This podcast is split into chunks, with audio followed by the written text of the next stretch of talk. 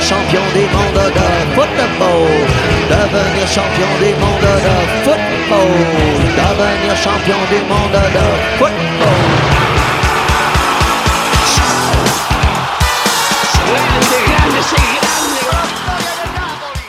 de la FIFA, la AFA, la CONMEBOL, los árbitros, el VAR, el fútbol para todos, el fútbol para pocos, los representantes, los intermediarios, los que ponen la plata, los que se la llevan,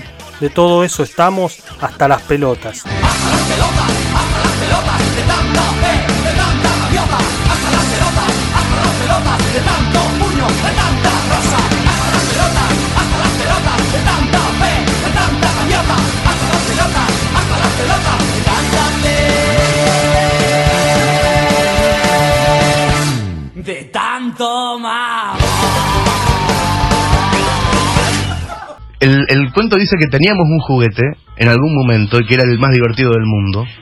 No lo habíamos inventado nosotros al juguete, pero jugábamos mejor que sus inventores. Aceptamos algunas palabras de su idioma original, full, corner, orsay, pero enseguida lo llenamos de palabras nuestras, sombrero, rabona, pared.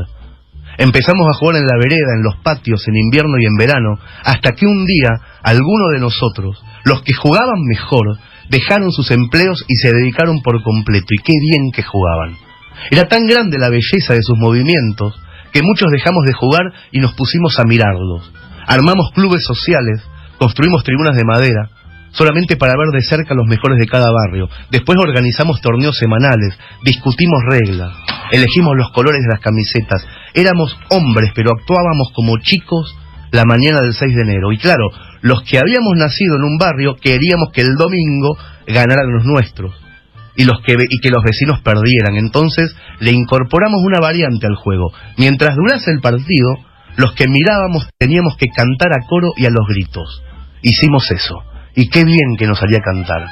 Muy pronto averiguamos que no solamente éramos buenos con el juguete, sino también mirando el juego. No habíamos resultado espectadores tristes como en otros continentes. Nosotros nos involucrábamos. Tirábamos kilos de papel picado para recibir a los nuestros y componíamos canciones de aliento. Sí, sí, señores, yo soy de Racing. Sí, sí, señores de corazón. Nos divertíamos durante la semana inventando estrofas y hasta empezamos a componer otras más picarescas para fastidiar al vecino. River tenía un carrito, Boca se lo sacó, River salió llorando, Boca salió campeón. Qué risa nos daba molestar a los vecinos. Imagínense, si el juguete ya era divertido en silencio, con el contrapunto de las tribunas, el pasatiempo se convirtió en un espectáculo asombroso, tanto que venía gente de todo el mundo a conocer nuestra fiesta popular, llena de papel picado y de cantitos. Empezamos a decirle hinchar a la acción de fastidiar al rival con canciones picarescas, y nos bautizamos a nosotros mismos hinchas y al grupo enfervorizado de la tribuna le pusimos de nombre hinchada. Habíamos aprendido a vestir al juguete con accesorios. Un día se hicieron tan numerosas las hinchadas y tan efusivas que tuvimos que poner barras de fierro en las tribunas, a la altura de la cadera, para no caernos en avalancha por culpa de la emoción. Más tarde esa barra de metal sirvió para que el hincha con mejor garganta, subido a ella, dirigiera un coro improvisado. Bautizamos a este hincha con el nombre de Barra Brava, porque sus malabares eran de vértigo. Nuestros mejores jugadores, que ya empezaban a jugar en otros países, al debutar en el extranjero sentían un vacío.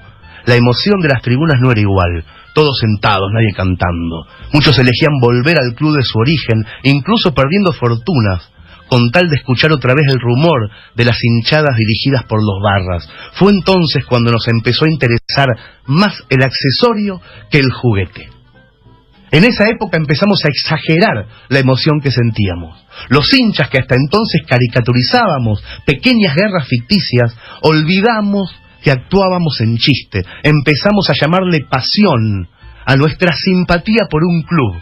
Y los cantos se volvieron literales. Corrieron para acá, corrieron para allá. A todos esos putos los vamos a matar. A muchas empresas esto les pareció muy rentable y reforzaron la idea de pasión, la pasión del encuentro, todos unidos por una pasión. El juguete se había vuelto tan importante como la vida, era incluso un resumen de la vida. Entonces una tarde dejamos de alentar a los jugadores y empezamos a ser hinchas de nuestra propia pasión. Pasan los años, pasan los jugadores, la hinchada está presente, no para de alentar. Mientras en el pasto ocurría el juego, las tribunas se felicitaban a ellas mismas y creímos sensato fundar periódicos, emisoras de radios, canales de televisión que informaran durante las 24 horas sobre el juego, aunque el juego solo ocurriera una vez por semana. No nos pareció excesivo, porque de martes a sábados queríamos saber sobre las hinchadas, sobre los barrabravas, sobre las pasiones. Los periódicos le daban la misma importancia en la portada a un conflicto entre hinchas que a la guerra de Medio Oriente. Y los barrabravas empezaron a tener nombre y apellido en la prensa, y los jugadores que se retiraban durante un tiempo, a pesar de ser millonarios, eran el tema de martes a domingo. Le sacaban fotografías y hablaba de ellos en las tertulias. Cuanto mayor era su salvajismo, el de los barras, más grande su fama y su titular. Los relatores del juego, que al inicio solamente decían los nombres de los jugadores por la radio, también empezaron a fingir emoción exagerada en el relato. Durante los partidos gritaban los goles durante 50 segundos en el micrófono, como poseídos, como si no hubiera nada más importante en el universo, y después le pedían calma a las tribunas. Nadie sabe cuándo fue exactamente que todo se fue al carajo. Nadie recuerda cuándo murió el primero de los nuestros ni a manos de quién. Nadie sabe cómo algunos se hicieron dueños del juguete, pero un día las tribunas se convirtieron en campos de batalla y la prensa no hablaba de la muerte de seres humanos, sino de la muerte de hinchas de, para alimentar la pasión. Mm. Los jugadores que triunfaban en el extranjero ya no quisieron volver, los dueños del juguete se llenaron los bolsillos sin mejorarle el mecanismo, Hoy, cuando vamos a ver jugar a los nuestros, ya no hay sombreros, ni rabonas, ni hay paredes, el pasto está alto y está descuidado, y pusieron una manga de plástico para que los jugadores puedan entrar a la cancha sin morir. Teníamos un juguete, era el más divertido del mundo. Todavía no sabemos si fue un accidente, pero rompimos el juguete en mil pedazos, lo hicimos mierda. Y lo más triste es que no sabemos jugar otra cosa. Esto es Hasta las Pelotas y este era Hernán Casiari abriendo nuestro programa con su relato Teníamos un juguete, tocando fibras y emociones. Yo creo que hasta el menos futbolero de todos ha pateado alguna pelota alguna vez. Así iniciamos el recorrido de hoy con esos recuerdos y esta canción de Jauregui que se llama Calles de América.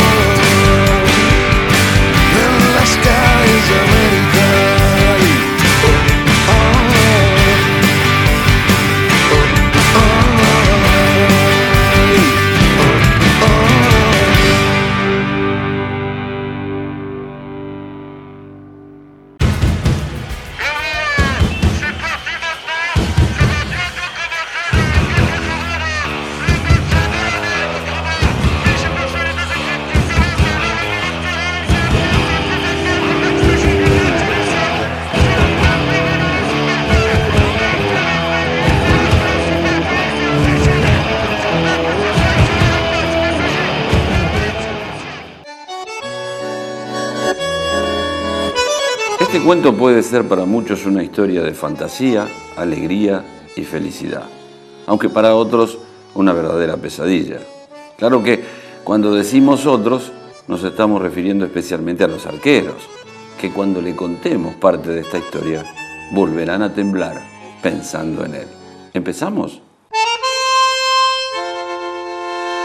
Érase el primero de febrero de 1969 en Santa Fe, cuando nacía el que iba a ser, hasta nuestros días, el máximo goleador histórico de la selección argentina, Gabriel Omar Batistuta, el batigol, o simplemente Bati. Algunos lo llamaron el emperador del gol y hasta lo compararon con un gladiador y alguna razón tenía. Empezó defendiendo su escudo con los colores rojo y negro, Newell's Old Boys, sería su primer equipo. Peleando en el Coliseo de Rosario y mostrándole a todos que su principal arma eran los goles. Y al igual que los gladiadores, a medida que demostraban su capacidad para estas batallas, lo fueron llevando a estadios más grandes para luchar con los mejores. El Estadio Monumental sería una prueba de fuego y mal no le fue. Pese a jugar muy poco en River, demostró que era capaz de ponerse un escudo de los importantes, de defenderlo como se merece, pero los gladiadores responden al emperador y en ese caso le bajaron el pulgar. Y cuando parecía que se tenía que volver a Rosario, apareció nada más y nada menos que Boca para decirle, a ver si podés con estos colores. Vaya si pudo empezó a convertirse en el terror de los arqueros, 19 goles en 47 partidos. Fue el goleador del torneo. Y la hinchada, esa hinchada tan particular y ruidosa, comenzaba a elevarlo al escalón del ídolo. Su nombre empezó a ser pronunciado con mucha fuerza, con tanta fuerza que llegó a oídos europeos. Finalmente de Italia, el hogar de los gladiadores, lo vinieron a buscar para comprobar si era cierto tanta leyenda. Comenzó en Firenze, una de las ciudades más históricas en donde le dieron un escudo violeta para defender y lo soltaron a los leones europeos por primera vez. Qué lindo hubiera sido ver las caras de los espectadores cuando llegaron sus goles. No podían entender cómo alguien tenía semejante potencia, esa capacidad para derrotar a rivales que parecían imposibles. El romance no se hizo esperar e inmediatamente lo tomaron como su emblema. Y ahora cada vez que se habla de la Fiorentina, se la relaciona con Batistuta. Nueve años marcando goles y rompiendo redes, bajando y subiendo de categoría y ganando cosas importantes con un club que lo adoptó para siempre. 207 goles en 332 partidos lo colocan en lo más alto de la historia del club. Y después de tantas batallas, estaba listo para el gran Coliseo romano. El gladiador llegaba por fin al gran estadio ahora con los colores de la Roma y la obligación de conseguir el ansiado título de campeón de liga. Desenvainaba su arma y con goles y más goles le dio, después de 18 años, el escudeto al equipo de la capital italiana. Tres años permaneció y con la tarea cumplida se marchó a Milán a jugar en el Inter, en donde estuvo un año. Su fuerza ya no era la de siempre. Desde Qatar lo vinieron a buscar para que dé sus últimas exhibiciones y con lo que le quedaba de fuerzas le dejó 26 goles en 26 partidos. Y decir, ya está, se acabó. Algunos seguramente estará pensando, en este cuento no se habla de su etapa en la selección, tranquilo. Esa historia se merece un capítulo aparte. Así que damos vuelta a la hoja y encontramos al hombre que más veces batió a los arqueros con el escudo celeste y blanco. Su primera batalla con la selección argentina fue en la Copa América de Chile, donde no solo se quedó con el título de campeón, sino también con el de goleador. Seis goles en seis partidos, que ya empezaban a ilusionar a todos. Un año después ganaba la Copa Confederaciones, otra vez siendo el goleador del torneo y al siguiente nuevamente la Copa América, donde convertía dos goles en la final. ¿Era verdad? ¿Podía alguien ser capaz de hacer tantos goles? Su primera batalla de las importantes fue el Mundial de Estados Unidos. Y recuerden que en el primer partido conseguía anotar tres goles a Grecia. Parecía todo encaminado a hacer historia. Claro, no siempre los cuentos terminan con final feliz. En el Mundial siguiente, otra vez aparecía en su mejor versión y llegó a cinco goles en cinco partidos. Además, se convirtió en el primer jugador en anotar tres goles en un partido en dos mundiales distintos. Pero la suerte final fue la misma todavía creo que el palo del velodrón de Marsella se debe estar moviendo. Una batalla más le quedaba a Bati con los colores celestes y blancos y un gol más lo llevaron a ser el jugador argentino con más goles en la historia de los mundiales. Pero el resultado fue el peor. Y la última imagen de este gladiador con la remera de Argentina es la de todos al enterarnos que sería su último mundial, su último torneo, su último partido con el escudo pintado de celeste y blanco. Eso sí, su recuerdo con la selección está claro. 56 goles en 78 partidos, 0,72 dice el promedio. Seguramente lo superarán. Seguramente no será el máximo goleador histórico de la selección en algún momento, pero de algo estamos seguros. Nadie, pero nadie, podrá olvidar sus goles. Nadie, pero nadie podrá olvidar su nombre. Y cuando escuchemos su apellido, a todos se nos escapará una sonrisa. Claro, no a todos, como dijimos al comienzo, salvo que seas arquero.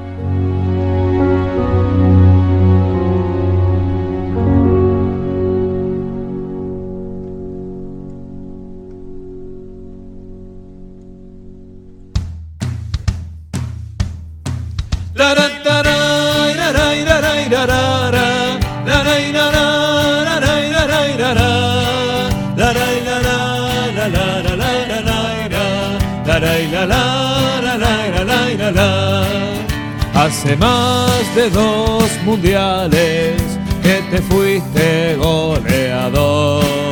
Desde entonces no hay finales con milagros sin razón.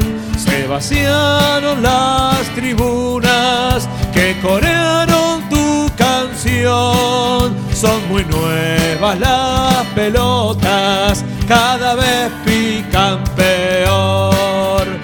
Hace más de dos mundiales que te fuiste goleador. Las derrotas son infames, las victorias sin color. Pero el pasto crece verde donde ayer hiciste el gol que nos hizo tan felices hasta el mismo día de hoy. ¿A dónde está la gloria que tuvimos? ¿A dónde está la historia sin final? ¿A dónde fue que todos nos perdimos? Si hace un rato estábamos acá, ¿a dónde voy con toda esta tristeza? ¿A dónde voy con esta oscuridad? Si vos no estás, ya nada me interesa, no tengo ya ni ganas de cantar. Hace más de dos mundiales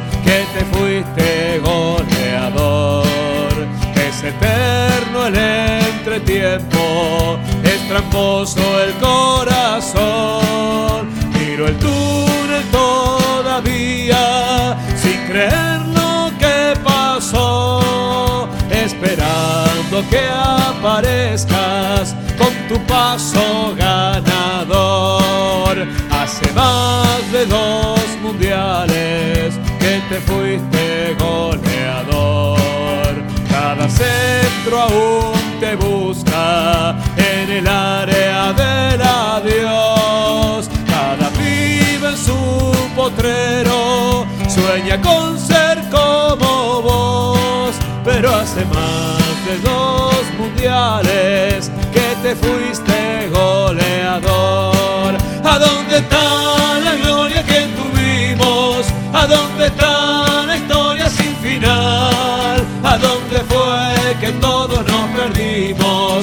Hace un rato estábamos acá. ¿A dónde voy con toda esta tristeza? ¿A dónde voy con esta oscuridad? Si vos no estás, ya nada me interesa. No tengo ya ni ganas de jugar. No tengo ya ni ganas de ganar. No tengo ya ni ganas de jugar.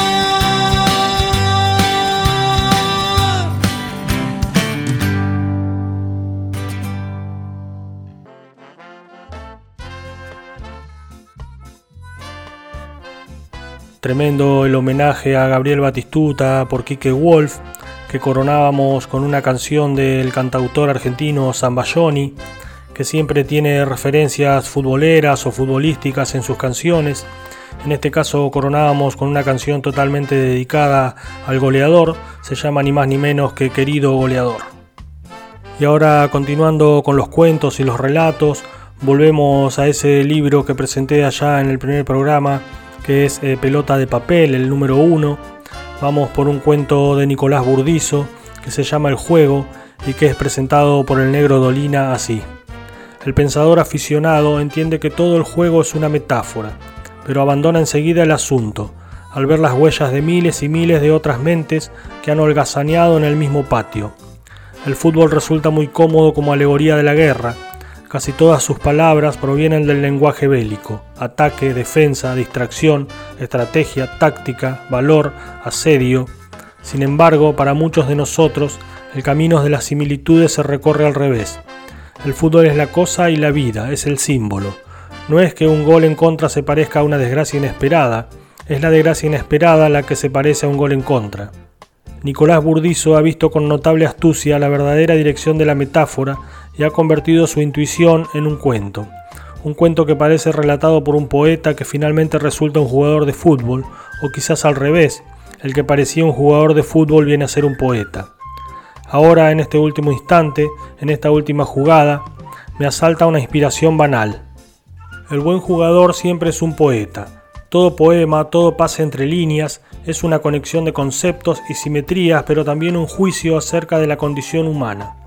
Burdizo no podría encarar la escritura con todo su misterio y con toda su carga angustiosa de azar si antes no hubiera transitado por la trama de destinos que el juego propone. Este prologuista tampoco. Y así arranca el juego. Aquel sábado pasó de ser un final a ser un inicio. Me voy de acá, me las tomo, le decía el negro Ruiz al cabezón García. No aguanto más, vuelvo a mi pueblo, acá soy suplente, no juego y la pensión es de terror. Era el último entrenamiento antes de la primera fecha del campeonato. Facundo se inquietó al escuchar la charla entre sus compañeros. No era partidario de los engaños y por eso mismo no pretendía engañarse. También él tenía tomada la decisión de volverse. Guardó silencio unos segundos y dijo, Yo tampoco aguanto más, negro. Pero si les digo a mis viejos los mato, confían en mí, no quiero seguir. Tenemos 14 años y somos suplentes del suplente, replicó el negro, y agregó, no me acostumbro ni a la ciudad ni a la pensión, todo es difícil, me vuelvo a mi pueblo. Facu pensó en la edad, en sus 14 años, 14 años, y recordó cuánto había llorado esa semana, rezando para que la providencia le mandara una señal. Mientras observaba el entrenamiento, repasó las emociones que lo habían llevado hasta ahí las emociones y el sueño, jugar, jugar y jugar al fútbol hasta ser un jugador reconocido. No sé qué carajo haces todavía acá, le insistió el negro. Y fue aún más fuerte. No jugás ni con tierra y extrañás más que yo. Una locura, viejo, volvete. Las últimas palabras le giraron en la cabeza durante el viaje hacia la pensión. Lo acompañaban dos cosas, la mirada perdida y la sensación de que no había vuelta atrás. Los últimos dos meses habían sido bravos, Facundo había llegado al gran club para cumplir un sueño, pero día a día la ilusión se iba opacando.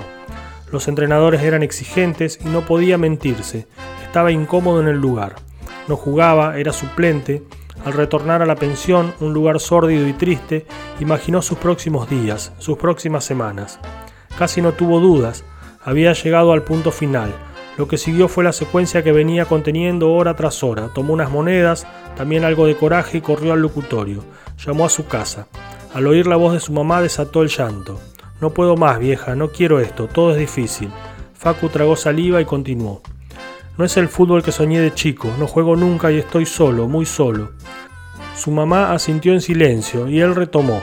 No, no retomó, suplicó. En el colegio hay más gente que en todo nuestro pueblo. Extraño, me faltan ustedes y mis amigos. Decirle a papá que me venga a buscar. Una madre es una madre y su madre hizo más que escucharlo hizo lo que ante un abismo como ese, frente a una angustia como esa, una madre puede hacer, lo calmó. Mi vida, tranquilo, no llores, a casa podés volver cuando quieras. Lo calmó y no solo lo calmó. Nosotros queremos lo mejor para vos, nadie dijo que sería fácil, todo te hará más fuerte. Una madre es una madre, esas palabras lo serenaron, Facundo se sintió liviano. Su padre se puso al teléfono con una sugerencia en los labios. Hijo, espera un poco, no te apresures en tomar la decisión. Aguantaste el sábado que comienza el campeonato, después vemos. Facu suspiró. Un día, apenas un día más. Advertía que era complicado cambiar su suerte. El día del partido se levantó ligero, no estaba feliz, pero ya había tomado la decisión. Lo confortaba pensar así. Imaginó el regreso de la cancha, el llamado a su viejo, el relato que no había jugado, allí mismo terminaría la aventura. Era un sábado invadido de padres, todos acudían para alentar a sus chicos. Facu se unió a sus compañeros, por un momento fantaseó con los suyos ahí, orgullosos del gran volante central de quite y juego, de garra y buen remate, la esperanza de otra realidad. Dentro del vestuario un sacudón, allí lucía la camiseta lista para vestirla. La observó atónito y evocó las veces en las que anheló ese momento, tremendo momento, la camiseta del gran equipo. Palpó su textura, los colores vivos, el escudo estampado en su pecho y lo pensó. Por una vez me la voy a poner. La voz gruesa del veterano de T irrumpió en el aire. ¿Dónde miércoles está el negro Ruiz? El entrenador se desesperó al advertir que faltaba el único delantero que tenía en el banco. Facu sonreía por lo bajo. El negro lo había hecho. Se había ido, era el primero y él sería el segundo. Todo se pondría más fácil. El escenario para la primera fecha no era favorable, visitantes, en el corazón de una villa. Facundo encaró el túnel, comenzó a sentirse extraño, sin peso y sin miedos, y pudo advertir la esencia, el juego. ¿Cómo pudo olvidarme lo que me trajo acá? se lamentó. Una, dos, muchas certezas se le vinieron encima. El potrero, la gambeta, un buen pase, un lindo quite, un gol, estaba sentado en el banco de suplentes, sumergido en sus pensamientos, el pitazo inicial lo despertó de golpe. El partido empezó parejo, nadie arriesgaba ni un cachito. Él observaba desde afuera, posaba sus ojos sobre Ciro, el dueño del puesto que tanto ansiaba. A diferencia de otras ocasiones, no lo encontró fuera de serie, inalcanzable. En el campo se veía poco y nada. El DT inquieto sumaba nervios. El negro Zamora no levantaba un centro. Guido intentaba sacar la defensa del fondo y Nico, que se podía permitir algún lujo, trataba de no hacerle daño al balón. El rival manejaba la pelota, era dueño de las pocas situaciones de gol, al final del primer tiempo y de contragolpe se puso adelante en el resultado. Pim pum pam, tres toques y adentro, inexorable 1 a 0 para ellos. Facundo desplegó cuentas. Si se mantenían así las cosas, el técnico debería hacer cambio. Recapituló, y recapituló bien porque quedaba claro lo que no pronunció, pero sí pensó. En el banco hay dos defensores y yo. El único delantero, el negro Ruiz, no vino, me tendrá que meter. Un sobresalto, un detalle que no constituía un detalle, una contradicción, un problema moral. No le gustó su cálculo. Lo sorprendió por primera vez el lado áspero del fútbol. ¿Qué cosa? La competencia, especular a su favor. La verdad se sintió miserable por eso. Mientras tanto, la gente enloquecía, paladeaba como el pequeño equipo de la villa aplastaba al adversario grande. Faltaban 20 minutos para que el partido se acabara. La voz del DT se coló en los oídos de Facu. Una orden, la orden. Anda a calentar, pibe. Facu saltó del banco y pensó lo lindo que sería jugar unos minutos. Quería llevarse la sensación de transpirar la camiseta, de tocar la pelota antes de volver definitivamente a su casa. Entró a la cancha en el medio campo donde jugaba siempre. Tocó una pelota, dos, tres, algunas bien, otras mal, un quite, nada importante. Ahí adentro sus compañeros le hacían espacio como a uno más, integrado, alguien en lo suyo. El partido moría. Restaban dos o tres minutos, se comprende nada, nada o todo. A veces ocurre. Facu descartó la nada y eligió el todo. Perdido por perdido, ¿qué más daba? Un relator experto lo hubiera narrado de lujo, Facus adelantó en el campo y acompañó una acción de ataque. Nico iniciaba lo que desembocaría en una jugada inolvidable. Pasó a un contrario, al segundo, al tercero, llegó al fondo y, como los mejores especialistas, tiró un centro atrás. En ese vuelo hacia esa dirección corría Facundo, sin saber que ahí arrancaría su historia. La agarró de volea unos pasos atrás de la línea del área. La impactó con precisión, con fuerza, con emoción, Exprimió su desahogo con el tiro, soltó la rabia, descargó la ira, hizo flamear sus sueños y su ambición, y entonces sucedió. Impetuosa la pelota se clavó en el ángulo izquierdo, golazo. Fue testigo de la alegría desenfrenada de sus compañeros, de los gritos de la gente. Quiso acelerar. La adrenalina organizaba una invasión hacia su sangre y se desplazaba sobre el cuerpo entero. Estaba en eso cuando una avalancha de abrazos lo frenó para hacerlo sentir único. No estaba solo. Festejar, saltar, reír, gozar, jugar, eso era el fútbol. y solo eso importaba, importaba el fútbol. De vuelta a la pensión, Facu reflexionó. Se habló y se escuchó. Se escuchó decirse cómo puede un gol cambiar todo, cómo una jugada puede marcar el camino a seguir. Pudo percibir nítida la esencia que se le había ido fumando luego de sufrir tanta incertidumbre. La esencia, lo relevante, lo que lo había empujado hasta ese club, hasta ese partido, hasta esa cancha, hasta ese gol, el juego. Se lo tatuó en la mente, en la sangre, en los pies, y se obligó a una promesa, que nunca me falte esta sensación, que disfrutar dentro del campo de juego sea el motor que me impulse hacia adelante. Este sábado tan intenso finalizó de la manera que en tantas oportunidades había deseado. Lo soñó y le pasó. Comunicarle una gran noticia a su mamá y describirle con lujo de detalles el golazo a su papá. Ese fue el comienzo de un interminable partido, de un juego maravilloso, único e infinito, el juego de mi vida.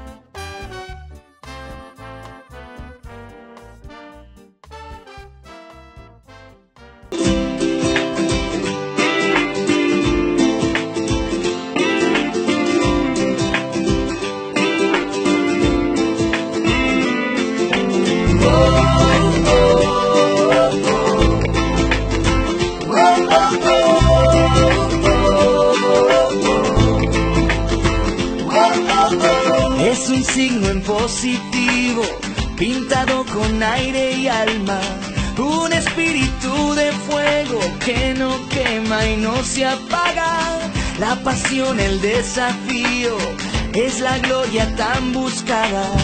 Una luz que va adelante como una estrella dorada.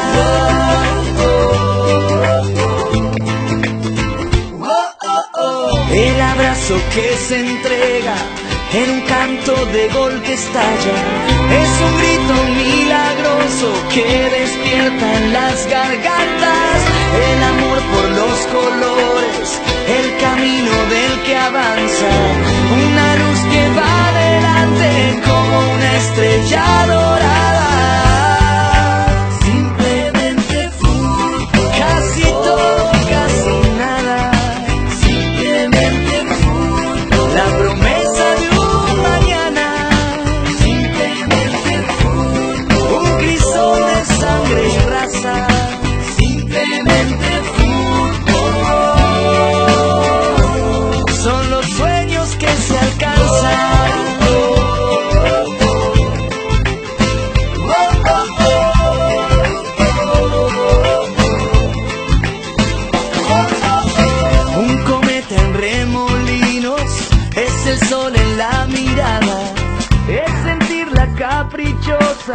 Como una parte del alma. Es el darse por completo la victoria, la esperanza. Es la sed de conseguirla, es el hambre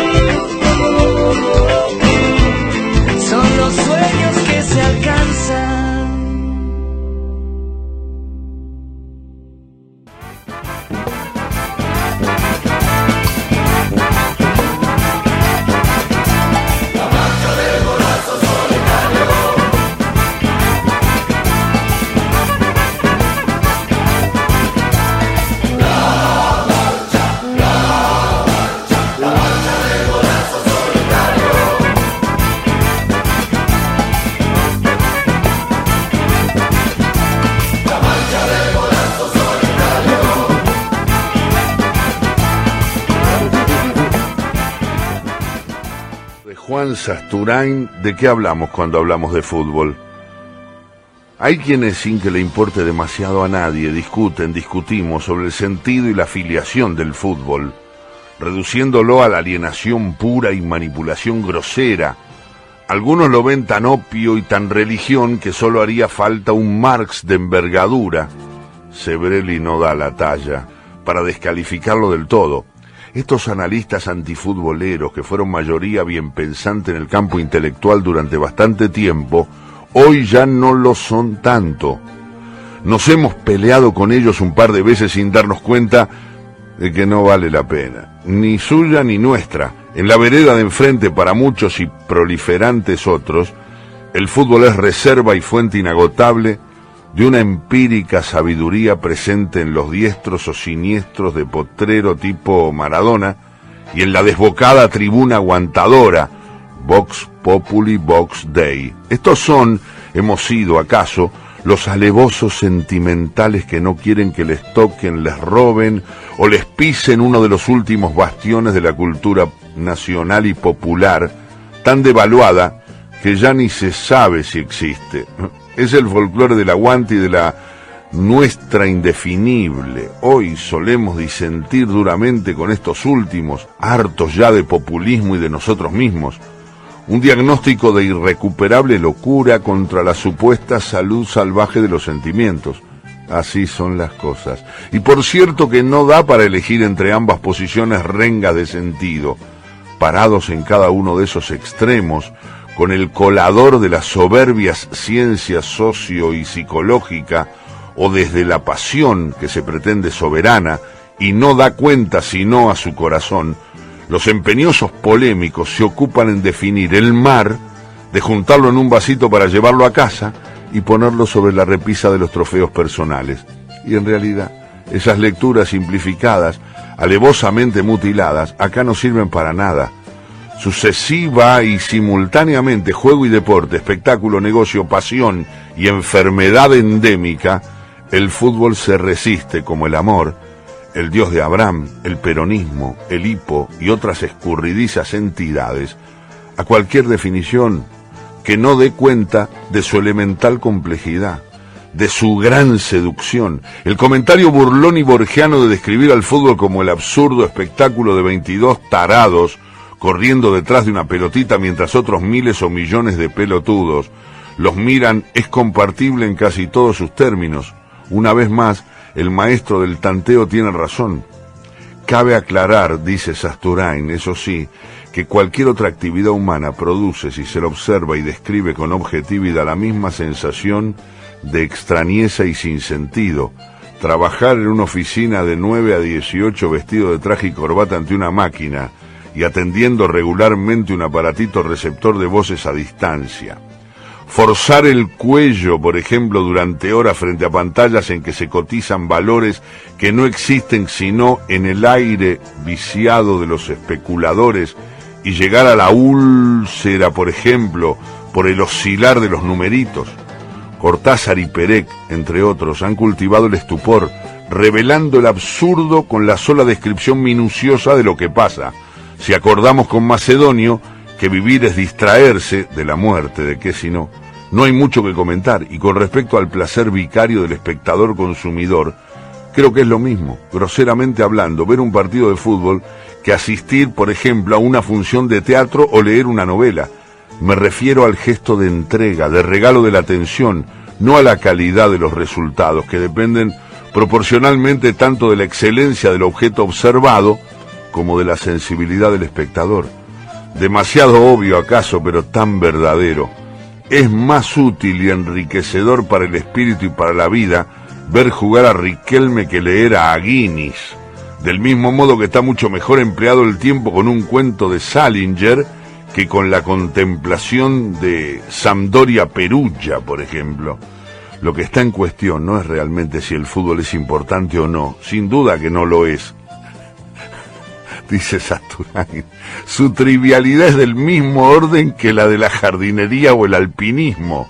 La administración de empresas y los diez mandamientos, incluso, se puede vivir sin ellos, y en eso el fútbol es como la pesca, el cine, la literatura, el póker, la bolita con rodilleras o el budismo zen, que pone o saca uno, que no es otro sino uno, de esa experiencia que puede ir en todos los casos del entretenimiento más imbécil y alienado al saludable vislumbre de la belleza, al soberbio temblor metafísico. En la obra, en las historias de Fontana Rosa, dice Juan Sasturain, como en algunos otros, no muchos lugares, la experiencia futbolera de jugar o asistir o padecer o gozar con o alrededor de la esquiva pelotita tiene un lugar central. Basta para demostrar que, para el que puede o quiere, el fútbol tiene con qué alimentar la aventura personal de inventarse un sentido, que de eso nada más ni nada menos se trata.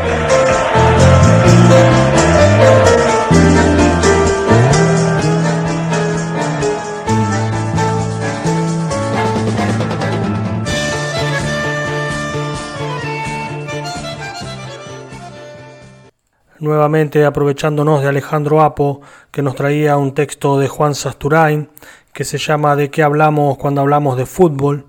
Y a propósito de Juan Sasturain, vamos a leer algunas reflexiones que nos deja este escritor argentino, que es un referente de la literatura futbolera, podríamos decir, ahora director de la Biblioteca Nacional, que tiene entre sus libros a Picado Grueso, La Patria Transpirada, cuentos como El Día del Arquero, Win de Metegol, y así podríamos seguir nombrando unos cuantos que esperemos poder compartir en los sucesivos programas. Pero Juan Sasturain nos decía cosas como por ejemplo por eso aún hoy escribo los goles que quise hacer alguna vez y gambeteo las novelas que me cuesta terminar. Otra de sus reflexiones sobre este juego es la que dice el fútbol es el juego más hermoso que se haya inventado. Cada partido es un acontecimiento, un cuento que no sabemos cómo va a terminar ni el papel de sus actores, ya que uno principal puede acabar siendo secundario. Cada partido tiene que ver muchísimo con un relato de ciencia ficción. Les dejo una más de Sasturain que dice así. En la Argentina, el fútbol fue criticado por los puristas desde su profesionalización en la década del 30. En los sectores de derecha, había un desdén hacia la pelota por considerar a este deporte como una práctica popular. Desde la izquierda, el progresismo consideraba a todo lo que fuera entretenimiento como alienación y pan y circo. Recién a fines de los 60 se lo empezó a mirar de otra manera. Vamos a continuar con música, les voy a dejar una particular versión del averizo de este tema clásico que se llama El sueño del pibe.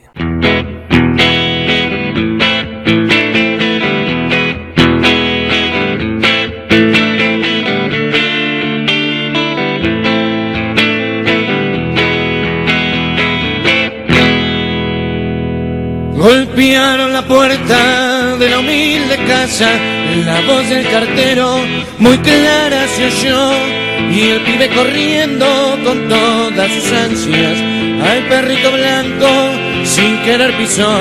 Mamita, mamita, se acercó gritando, la madre extrañada dejó el piletón y el pibe le dijo riendo, llorando, el club me ha mandado hoy la citación. Mamita querida, ganaré dinero, seré un Maradona, un Rocky como yo. Dicen los muchachos de nuestro argentino, que tengo más tiro que el gran Bernabé.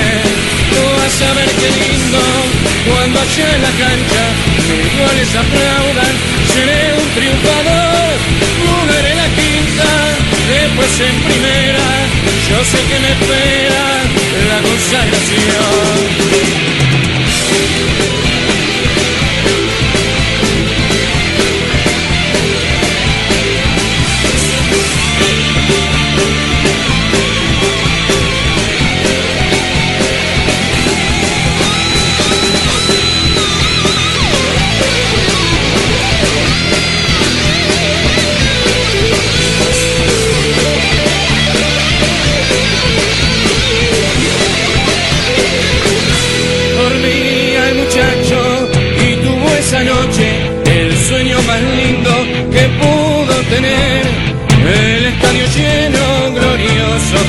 domingo, por fin en primera lo iban a poner.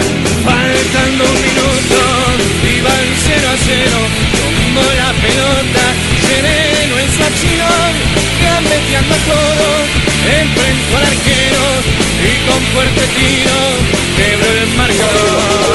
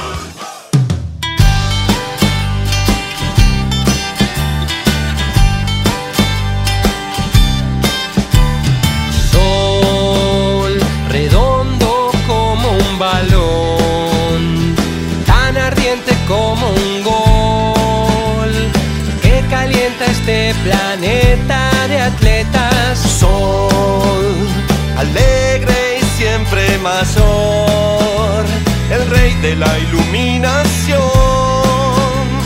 rápido como centella de estrellas. Será mejor que alientes con el corazón en la mano y un grito de libertad entre los dientes. Ganar, perder,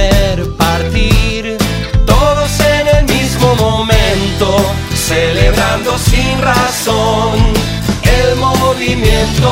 Sol, el rayo que te da un color, el brillo de tu buen humor, el que seca las lluvias y entibia los mares. Sol se cae como una flor, apaga tu imaginación,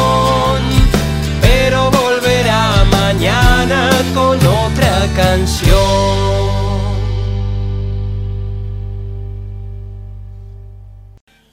Bueno, eh, yo hago una mínima introducción de lo que es. Yo esto lo escribí 10 años después, en el 96, cuando Maradona estaba en uno de sus tantos retornos y creo que fue la vez que fue a Boca con la franja amarilla en el pelo. Claro. Me parece que fue esa. Y mientras todo alrededor era algarabía y, y chupamedismo alrededor del Diego, viste cuando será muchos años estar en la tribuna que vos decís, mmm, ¿Viste ese saque lateral en el mediocampo? Que vos mirás a tu propia defensa y decís, estás mal parado y no van a embocar. Y con el Diego pasa. Sí, claro. Que vos decís, "Mm". Y dije, voy a escribir esto ahora, en medio de la algarabía, porque lo necesito yo para cuando venga la mala. No lo leo entero, lo leo, en- leo el último pedazo. El texto se llama Me van a tener que disculpar y capaz que alguno lo conoce. Esa mañana habrá sido como todas, el mediodía también, y la tarde arranca en apariencia como tantas otras. Una pelota y 22 tipos, y otros millones de tipos comiéndose los codos delante de la tele en los puntos más distantes del planeta. Pero ojo que esa tarde es distinta, no es un partido, mejor dicho, no es solo un partido, hay algo más. Hay mucha rabia y mucho dolor y mucha frustración acumuladas en todos esos tipos que miran la tele. Son emociones que no nacieron por el fútbol, nacieron en otro lado, en un sitio mu- mucho más terrible, mucho más hostil, mucho más irrevocable. Pero a nosotros, a los de acá, no nos cabe otra que contestar en una cancha, porque no tenemos otro sitio, porque somos pocos, porque estamos solos, porque somos pobres. Pero ahí está el fútbol, y son ellos o nosotros. Y si somos nosotros, el dolor no va a desaparecer ni la humillación va a terminarse. Pero si son ellos, ay, si son ellos, si son ellos la humillación va a ser todavía más grande, más dolorosa, más intolerable. Vamos a tener que quedarnos mirándonos las caras, diciéndonos en silencio, ¿te das cuenta? Ni siquiera aquí, Ni siquiera esto se nos dio a nosotros. Así que están ahí los tipos. Los once nuestros y los once de ellos. Es fútbol, pero es mucho más que fútbol, porque cuatro años es muy poco tiempo como para que te amaine el dolor y se te apacigüe la rabia. Y con semejantes antecedentes de tarde borrascosa, con semejante prólogo de tragedia, va este tipo y se cuelga para siempre del cielo de los nuestros. Porque se planta enfrente de los contrarios y los humilla, porque los roba, porque delante de sus ojos los afana, y aunque sea, les devuelve ese afano por el otro, por el más grande, por el infinitamente más enorme y ultrajante, porque aunque nada cambie, allá están ellos, en sus casas y en sus calles, en sus pubs, queriéndose comer las pantallas de pura rabia, de pura impotencia de que el tipo salga corriendo, mirando de reojito al árbitro, que se compre el paquete y marca el medio. Hasta ahí eso solo ya es historia, ya parece suficiente porque le robaste algo al que te afanó primero. Y aunque lo que él te robó te duele más, vos te regodeás porque sabés que esto igual le duele. Pero hay más. Aunque uno desde acá diga, bueno, suficiente, me doy por hecho, hay más. Porque el tipo, además de piola, es un artista, es mucho más que los otros. Arranca desde el medio, desde su campo, para que no queden dudas de que lo que está por hacer no lo ha hecho nadie. Y aunque va de azul, va con la bandera. La lleva en una mano aunque nadie la vea. Empieza a desparramarlos para siempre. Y los va liquidando uno por uno, moviéndose al calor de una música que ellos, pobres giles, no entienden no sienten la música, pero sí sienten un vago escosor, algo que les dice que se les viene la noche, y el tipo sigue adelante, para que empiecen a no poder creerlo, para que no se lo olviden nunca, para que allá lejos los tipos dejen la cerveza y cualquier otra cosa que tengan en la mano, para que se queden con la boca abierta y la expresión de tontos pensando que no, que no va a suceder, que alguno lo va a parar, que ese morochito vestido de azul y de argentino, no va a entrar al área con la bola mansita a su merced, que alguien va a hacer algo antes de que le amague el arquero y lo sortee por afuera, de que algo va a pasar para poner en orden la historia y que las cosas sean como Dios y la reina mandan, porque en el fútbol tiene que ser como en la vida, donde los que llevan las de ganar ganan y los que llevan las de perder pierden. Se miran entre ellos y le piden al de al lado que los despierte de la pesadilla, pero no hay caso, porque ni siquiera cuando el tipo les regala una fracción de segundo más, cuando el tipo aminora el vértigo para quedar de nuevo bien parado de zurdo, ni siquiera entonces van a evitar entrar en la historia como los humillados. Los once ingleses despatarrados e incrédulos, los millones de ingleses mirando la tele sin querer creer lo que saben que es verdad para siempre, porque ahí va la bola a morirse en la red para toda la eternidad, y el tipo va a abrazarse con todos y a levantar los ojos al cielo. No sé si él lo sabe, pero hace tan bien de mirar al cielo. Porque el afano estaba bien, pero era poco, porque el afano de ellos era demasiado grande, así que faltaba humillarlos por las buenas, inmortalizarlos para cada ocasión en que ese gol volviese a verse una vez y otra vez y para siempre en cada rincón del mundo, ellos volviendo a verse una y mil veces hasta el cansancio en las repeticiones incrédulas, ellos pasmados, ellos llegando tarde al cruce, ellos viéndolo todo desde el piso, ellos hundiéndose definitivamente en la derrota, en la derrota pequeña y futbolera y absoluta y eterna e inolvidable. Así que, señores, lo lamento, pero no me jodan con que lo mida con la misma vara con la que se supone debo juzgar a los demás mortales, porque yo le debo esos dos goles a Inglaterra, y el único modo que tengo de agradecérselo es dejarlo en paz con sus cosas, porque ya que el tiempo cometió la estupidez de seguir transcurriendo, ya que optó por acumular un montón de presentes vulgares encima de ese presente perfecto. Al menos, yo debo tener la honestidad de recordarlo para toda la vida. Yo conservo el deber de la memoria.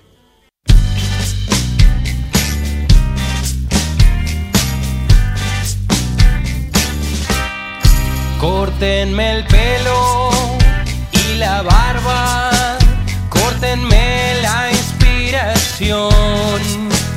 corten rutas y avenidas, corten mi circulación, corten todo lo que cuelgue, corten mi fascinación, pero nunca más le corten las piernas a Dios.